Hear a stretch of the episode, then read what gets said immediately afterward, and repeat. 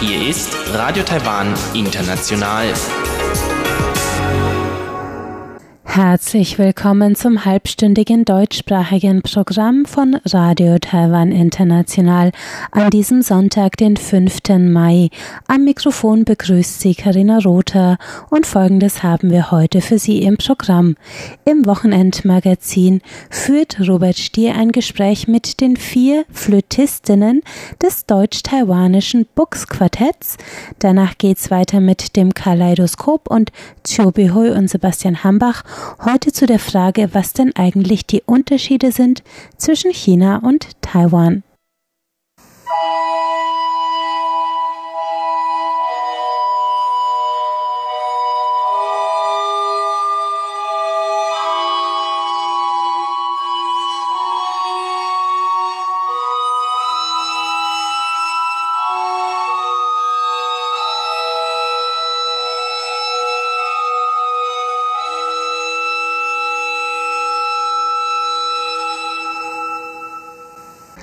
Ja, herzlich willkommen alle miteinander. Hier ist Robert Stier mit dem Wochenendmagazin und heute habe ich im Studio das Bux Quartett aus Köln. Hallo, wie geht's euch? Hi. Hallo. Super. Schön, dass ihr hier seid. Erstmal eine Frage, wie hat sich euer Quartett zusammengefunden? Ja, wir kennen uns alle aus Köln von der Musikhochschule und ähm, Cha Ling, Cha Ing und ich haben vor fünf Jahren dort angefangen zu studieren im Bachelor bei unserer Blockflötenprofessorin Ursula Schmidt-Laukamp. Und genau, da haben wir uns zum ersten Mal kennengelernt. Ja, und ich, äh, ich bin Wei.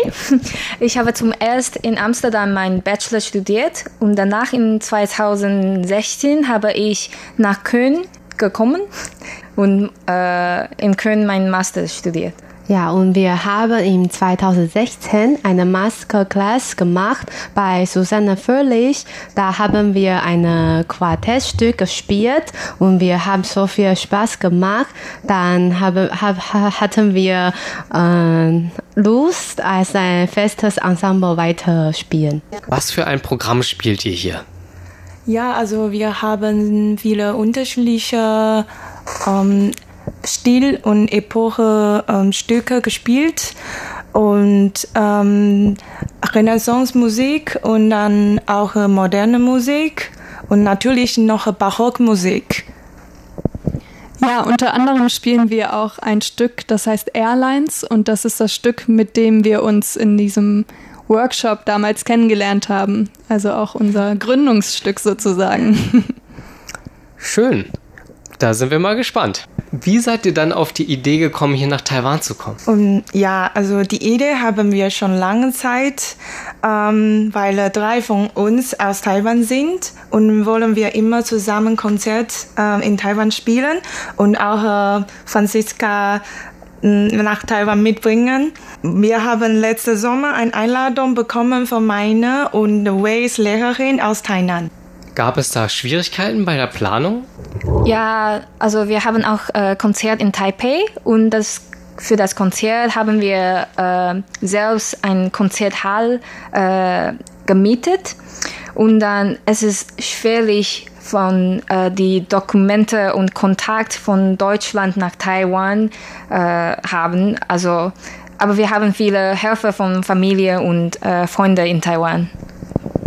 Ja, und wir mussten auch überlegen, wie wir die Reise finanzieren, weil wir auch zwei Konzerte in Schulen spielen und ähm, da kein Honorar für möchten. Also die möchten wir frei spielen. Und ähm, dann haben wir uns ähm, für ein Stipendium beim Goethe-Institut beworben und ja, sind auch sehr glücklich, dass wir da eine Förderung bekommen haben. Worauf freut ihr euch am meisten bei der Reise? Ja, für mich ist es das erste Mal in Taiwan und ich freue mich total auf das Land, auf die Menschen, hier alles zu sehen. Und ähm, ja, für wir drei natürlich Konzerte zusammen zu spielen und unsere Freunde und Familie zu sehen. Bist du besonders gespannt auf irgendwas in Taiwan? Ja, sie haben sehr viel von dem Essen hier erzählt, dass es sehr lecker sei. Und ja, ich bin gespannt auch auf die Familien und Freunden von ähm, den dreien. Das ich die alle besser kennenlerne und manche sehe ich auch zum ersten Mal dann.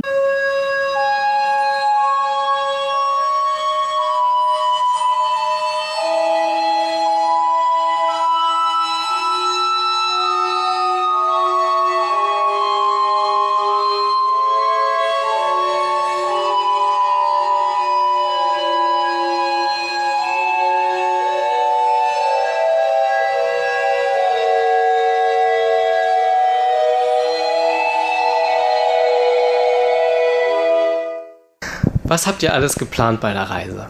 Ah, unsere Tour, das ist äh, in Osternferien in zehn Tagen und wir haben fünf Konzerte geplant.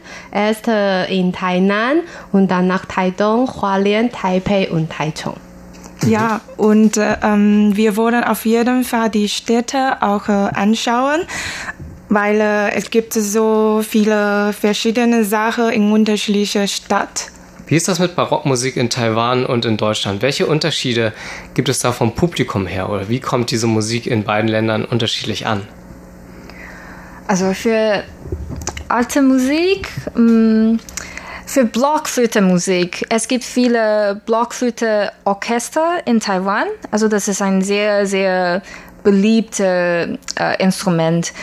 Äh, deshalb gibt es so viele Kinder von äh, Blockflöte Orchester in das Publikum.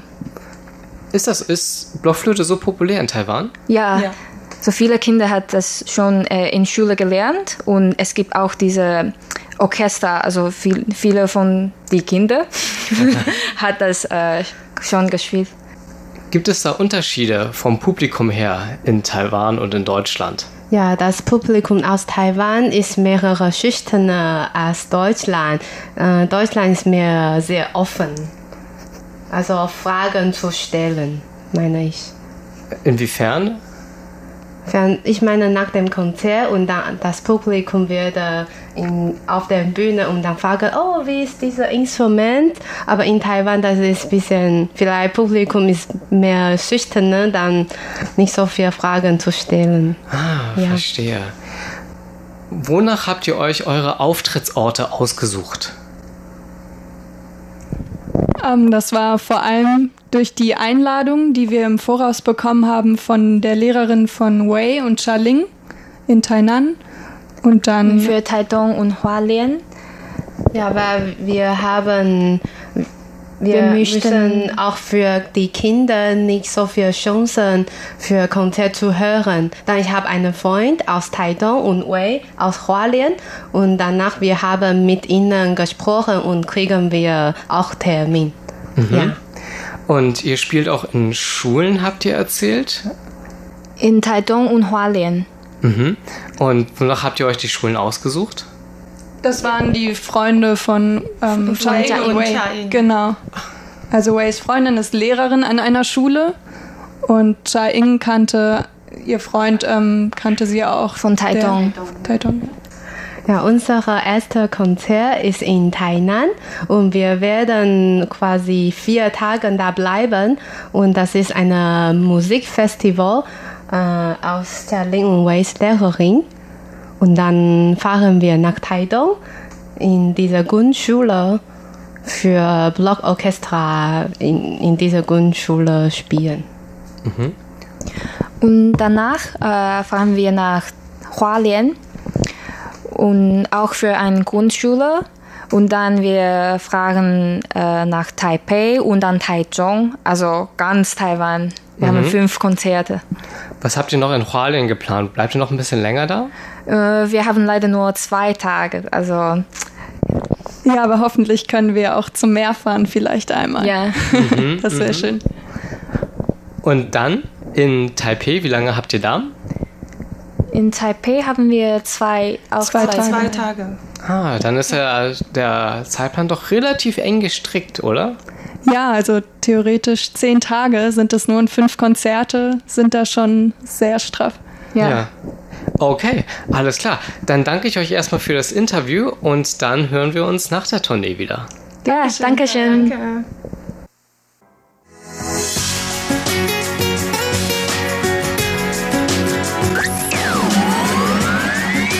Radio Taiwan, international aus Taipei.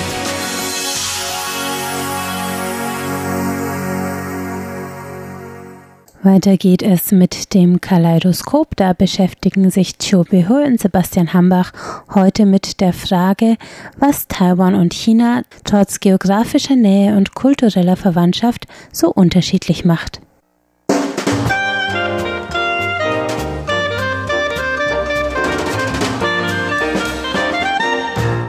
Herzlich willkommen, liebe Hörerinnen und Hörer, zu unserer Sendung Kaleidoskop. Am Mikrofon begrüßen Sie Sebastian Hambach und Chobi Hui. Heute wollen wir uns unterhalten über die Unterschiede zwischen Taiwan und China, beziehungsweise natürlich nicht alle Unterschiede, die man sich nur vorstellen kann, aber doch so ein paar markante, die auch den Leuten auffallen, wenn sie zum Beispiel aus China nach Taiwan kommen oder umgekehrt, wenn die Taiwaner nach China gehen oder auch wenn sie einfach nur zur gleichen Zeit im gleichen Land sind und dann über verschiedene Dinge diskutieren, wo vielleicht hier und da einmal auch die Ansichten auseinandergehen. Und da gibt es natürlich auch noch andere Dinge, wie zum Beispiel die Sprache, obwohl beide Seiten Chinesisch sprechen, zum größten Teil.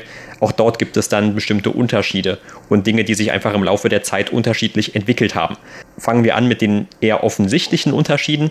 Also wenn man jetzt beide Seiten miteinander vergleicht, dann fällt ja schon auf, dass sie nicht wirklich miteinander zu vergleichen sind. Also beispielsweise was die Einwohnerzahl angeht, wie jeder wissen dürfte, China hat natürlich die allergrößte Bevölkerung der Welt mit derzeit etwa 1,4 Milliarden Einwohnern und das entspricht wohl etwa 145 Einwohnern pro Quadratkilometer. Also wie gesagt, im Weltrang steht China damit auf dem allerersten Platz. Taiwan kann da natürlich auf keinen Fall mithalten, hat selber etwa 23,5 Millionen Einwohner.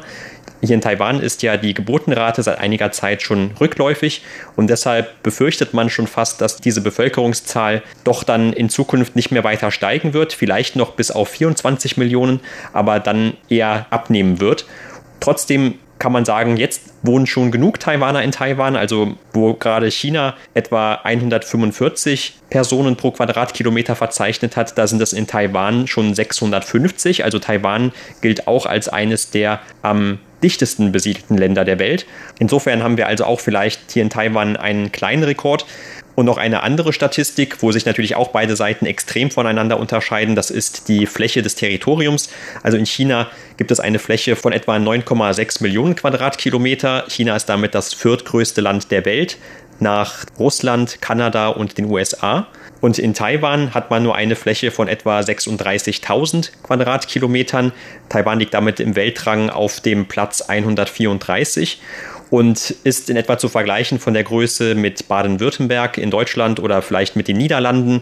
Wie gesagt, um einiges kleiner. Ja, das handelt sich um die Statistikzahlen, aber überhaupt hat man eigentlich oft anderen Eindruck. Ich war ja sehr oft in China, fast einmal im Jahr in China und da habe ich eigentlich gemerkt, dass in den Städten, da sind ja immer volle von Menschen, also die Bevölkerungsdichte in den meisten Chinesen chinesischen Städten ist eigentlich sehr hoch, sehr groß. Also überhaupt gibt es in China sehr viele Städte, deren Bevölkerungszahl über 10 Millionen sind. Wirklich riesengroße Metropole die in den USA, in Europa nicht gegeben hat und werden wahrscheinlich in Zukunft auch nicht geben.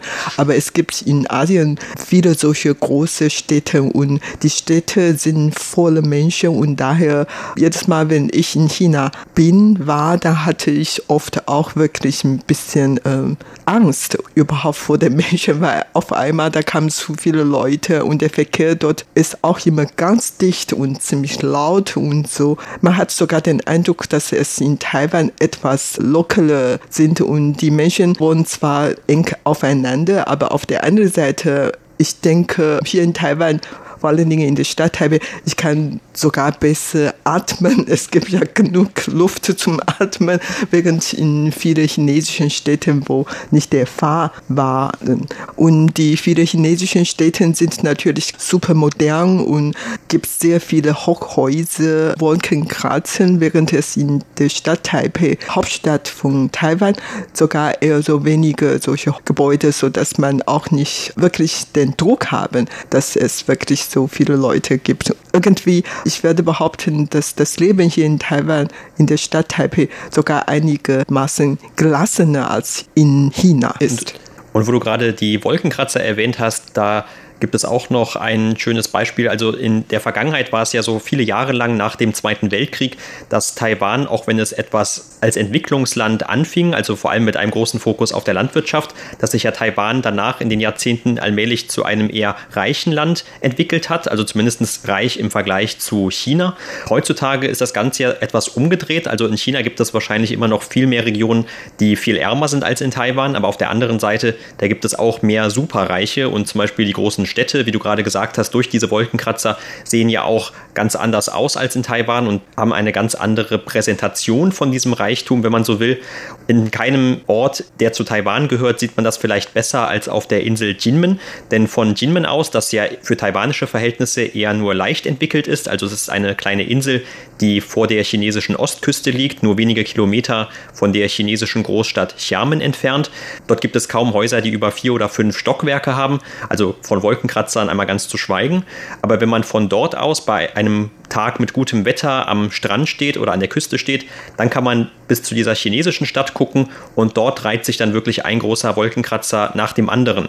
Und als ich vor ein paar Jahren einmal dort war, da hat dann auch ein Bewohner dort gesagt, dass man doch jetzt eher andersherum, nämlich von Jinmen aus nach China eher so ein bisschen schwärmerisch guckt und ein bisschen so die Leute auch dort beneidet um diesen Reichtum, den sie dort haben. Also zumindest von dem, was man eben sehen kann. Ja, in Deutschland wurde ich oft gefragt, ob ich unterscheiden kann, der Mensch, der gerade mir zukommt, ein Taiwaner oder ein Chinese ist.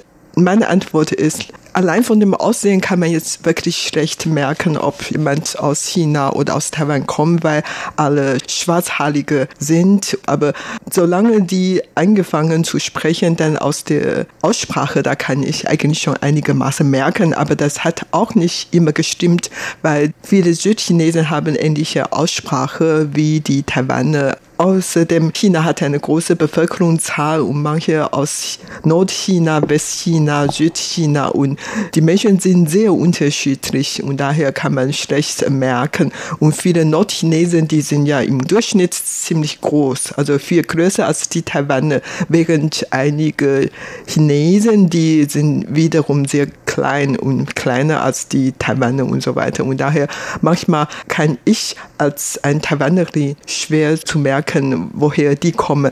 Interessant ist, dass ich oft auch merken kann, ob diese Asiaten aus China kommen, aus Japan oder Südkorea kommen oder aus südostasiatischen Ländern kommen. Aber obwohl das nicht immer gestimmt hat, aber irgendwie man kann schon einigermaßen merken und vor allen Dingen, wie gesagt, aus der Aussprache Apropos die Sprache, also wir sprechen hier in Taiwan Guoyu, also Mandarin, Landessprache. In China, da sprechen die dann Putonghua, eigentlich auch Hochchinesisch. Irgendwie haben die Sprachen einige Unterschiede, also vor allen Dingen in viele Aussprachen, Betonungen oder Begriffe, es gibt einige Unterschiede. Ja, genau. Also auch als Ausländer kann man das vielleicht so ein bisschen heraushören. Weniger bei den Begriffen, aber bei der Intonation oder auch bei der Aussprache an sich. Und ganz bekannt ist ja, dass man in China, vor allem aber in Nordchina, die Zunge gerne verdreht. Und das ist so ein Ton oder ein Geräusch, kann man fast schon sagen, das hier in Taiwan dann eher so ein bisschen misstrauisch aufgenommen wird. Also selbst in den Nachrichten zum Beispiel oder im Radio, wenn die Moderatoren dort sprechen hier in Taiwan, dann hört sich das eigentlich ganz anders an als in China. Und ein Grund ist, dass es hier in Taiwan eben diese Landessprache gibt, dieses Hochchinesische, aber es ist eben auch immer dieses Taiwan Goyu. Also es ist das Hochchinesische, aber mit so einem taiwanischen Einschlag und da ist man ein bisschen relaxter, ein bisschen ausgelassener und deshalb verbiegt man auch nicht die Zunge so stark. Ja, also die Taiwaner sind nicht etwas relaxer oder gelassener, sondern die Taiwaner können einfach nicht die Zunge rollen. Und nicht nur im Hochchinesisch, sondern auch im Englisch R kann ich ja nicht richtig aussprechen. Also überhaupt, die Taiwaner sind faul vielleicht und wollen nicht üben, diese Zunge zu rollen, während die Pekiner Leute, die rollen zu viel und manchmal so viel, dass mich sogar ziemlich genervt haben, weil das irgendwie hört sich schon sehr anstrengend an und daher habe ich auch nicht vor, das nachzumachen. Also was mir aufgefallen ist, dass in Taiwan viele Leute, wenn sie gerade besonders streng sein wollen, zum Beispiel mit einem Kind oder mit einem Angestellten oder so etwas, also wenn die Kräfteverhältnisse einigermaßen eindeutig sind, dass sie dann eher dazu neigen, die Zunge schon einmal mehr zu verbiegen, also so ähnlich wie das dann die Chinesen auf in China machen würden, allerdings nicht unbedingt immer an der richtigen Stelle. Also das heißt, dass man bei manchen Anlauten, wo die Zunge eigentlich nach hinten verbogen werden müsste. Dort wird das dann nicht gemacht, aber dafür dann bei einer anderen Anlaute, wo es nicht getan werden müsste, dort tun sie das dann. Und dann hört sich das Wort eigentlich auch schon wieder nicht ganz so an, wie es dann vielleicht in China dem Standard entspricht. Aber es wird doch so eine gewisse Aggressivität zum Ausdruck gebracht. Ja, das kann ich schon einigermaßen bestätigen. Und ich habe auch Ähnliches erfahren, und zwar in Deutschland.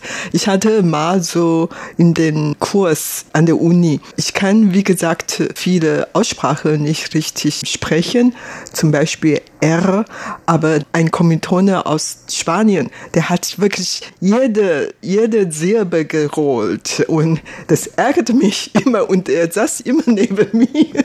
Und ich konnte damals wirklich nicht auch heute nicht, aber der hat wirklich jede Silbe dann gerollt. Und irgendwie, ich denke, mein Lehrer oder der Professor, ihm bestimmt nicht alles gefahren, weil er uns beide wahrscheinlich gar nicht verstehen konnten. Also das gibt ja tatsächlich Unterschiede in der Sprache, obwohl Chinesen und Taiwaner eigentlich dieselbe Sprache sprechen. Natürlich nach so vielen Jahren Trennungen, wir haben wieder unterschiedliche Begriffe benutzt. Aber ich muss ehrlich sagen, im Großen und Ganzen können wir uns gegenseitig gut verstehen. Also es hat eigentlich kein großes Problem in der Sprache. Ja, und zum Beispiel gibt es auch seit einigen Jahren ja Wörterbücher, also für beide Seiten der Taiwanstraße. Man kann sich das dann so vorstellen, dass beide Seiten tatsächlich zusammenarbeiten, um diese herauszugeben. Und dort wird dann auch darauf eingegangen, also welche Ausdrücke sich unterscheiden und was die eine Seite bzw. die andere Seite jeweils damit meint. Und auch hier bei uns bei RTI, bei der chinesischen Abteilung, da gibt es ein Programm, das immer wieder auch dann ein Beispiel oder zwei aus diesem Wörterbuch vorstellt oder einfach auch aus dem Alltag Dinge, die bekannt sind. Und warum sich zum Beispiel diese Wörter teilweise anders entwickelt haben, das ist, wie du gerade gesagt hast, weil eben die politischen Systeme ja auch voneinander getrennt sind in Taiwan und in China schon seit dem Kalten Krieg, seit Ende des Zweiten Weltkrieges und bestimmte Entwicklungen Entwicklungen, die es dann in dieser Zeit gegeben hat, die wurden dann eben einfach anders übersetzt. Also Dinge, die vielleicht in der Technologie oder in einem anderen, moderneren Bereich, die eben dann auch erst in diesem Zeitrahmen entstanden sind, die mussten dann jeweils angepasst werden an die Sprechgewohnheiten oder vielleicht auch an die politischen Vorstellungen der beiden Seiten. Und ein Beispiel, das jetzt weniger mit bestimmten Ausdrücken zu tun hat, aber was im Alltag sehr deutlich ist für viele Taiwaner oder Chinesen, dass man die Filmtitel, die aus dem Ausland kommen, anders übersetzt. Also in China übersetzt man viele Filmtitel sehr konkret, also sehr stark am Original sich orientierend. Und in Taiwan hat man dann oft vielleicht eher so eine lyrischere, eine blumigere Übersetzung. Und trotzdem soll beides eben der gleiche Film sein. Und da kann es dann schon mal sein, gerade jetzt im Zeitalter von diesen Streaming-Diensten, dass man, wenn man nach dem einen chinesischen Namen sucht, um diesen amerikanischen Film zum Beispiel zu finden, dass man den dann gar nicht finden kann, weil man den nur in diesem jeweiligen Katalog Katalog unter der jeweils anderen Ausdrucksweise dort eingetragen hat. Ja, bisher haben wir von der Sprache gesprochen. Wichtig dabei ist auch, dass wir zwar alle Chinesisch schreiben, allerdings die Taiwaner benutzen die sogenannten Langschrift, also die originale traditionelle chinesische Schrift, während die Chinesen dann die vereinfachte chinesische Schrift schreiben.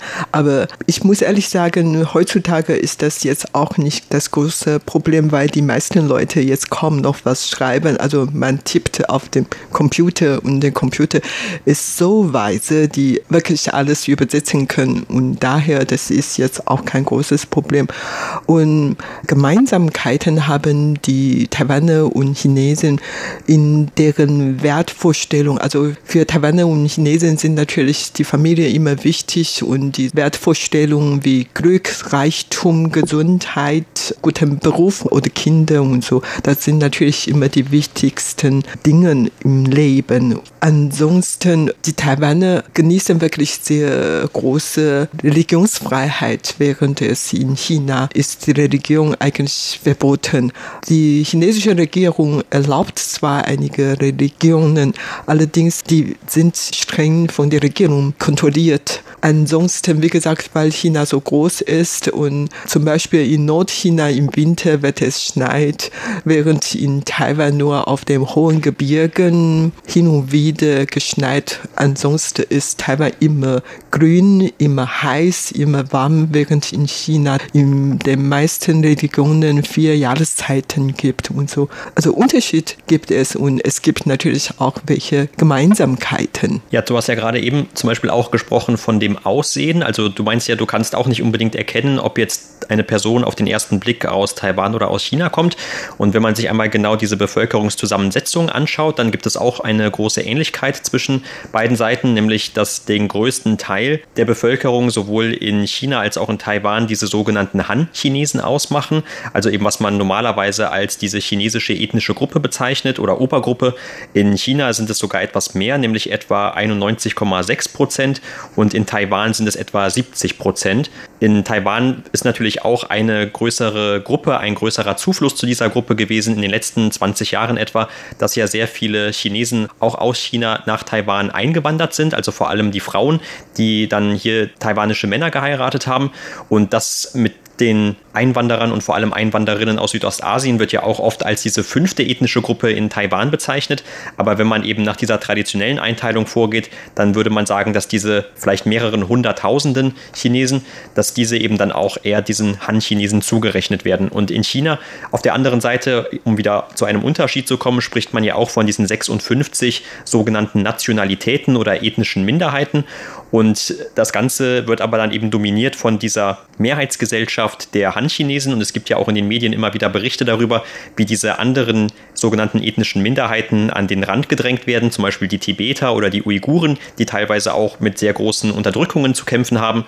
Und auf der anderen Seite in Taiwan, da spricht man von verschiedenen eher gleichrangigen ethnischen Gruppen, auch wenn hier natürlich, wie gesagt, diese Gruppe der Taiwaner mit chinesischen Vorfahren die größte ist. Aber darüber hinaus gibt es auch noch eine Unterteilung, zum Beispiel die sogenannten Hakka, die auch zu diesen Han-Chinesen gehören, aber in Taiwan eher so als eine separate Gruppe mittlerweile wahrgenommen werden. Also zum Beispiel haben sie ja auch mittlerweile ein eigenes Ministerium für Hacker-Angelegenheiten.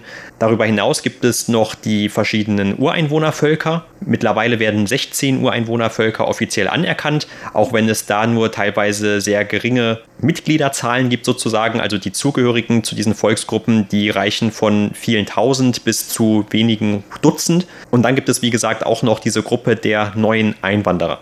Ja, also eine andere Gemeinsamkeit von den Taiwanern und Chinesen ist das Essen. Also sowohl die Chinesen als Taiwaner essen ja meistens chinesische Küche, anders als in Europa, dass man eher Brot oder Kartoffel oder Steak oder Wurst essen, sondern eher so chinesische Küche. In verschiedenen Provinzen Chinas gibt es verschiedene Küche und diese Küche sind auch in Taiwan weit verbreitet. Ich kann nur im Allgemeinen sagen, dass die Taiwaner essen vielleicht ein bisschen fade, also nicht so salzig, nicht so öliger als das Essen in China. Aber das ist eigentlich auch ein ganz allgemeiner Eindruck. Das stimmt natürlich nicht ganz und überhaupt Taiwan ist anders als in China insofern, dass Taiwan 50 Jahre japanische Kolonie gewesen war und daher die japanische Einflüsse sind in Taiwan sehr oft zu merken, auch im Essen eine Gewohnheit. Insofern, dass die Taiwaner auch sehr viel Rohfisch oder Sashimi in japanische Küche essen, während diese japanische Küche in China dann weniger verbreitet ist. Das war's für heute in unserer Sendung Kaleidoskop. Vielen Dank für das Zuhören. Am Mikrofon waren Sebastian Hambach und Chobi Hui.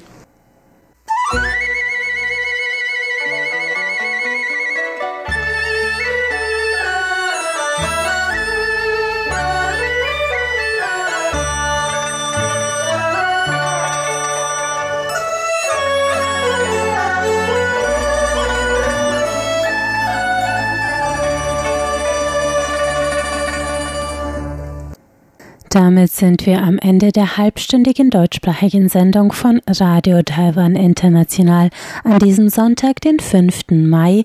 Das Gehörte finden Sie wie immer auch auf unserer Website unter www.de.rti.org.tv. Wir freuen uns immer über Hörerpost, zum Beispiel per E-Mail an deutsch.rti.org.tv und auf Facebook sind wir unter Radio Taiwan International Deutsch vertreten. Am Mikrofon verabschiedet sich von Ihnen jetzt Karina Rother. Ich sage Tschüss, bis zum nächsten Mal.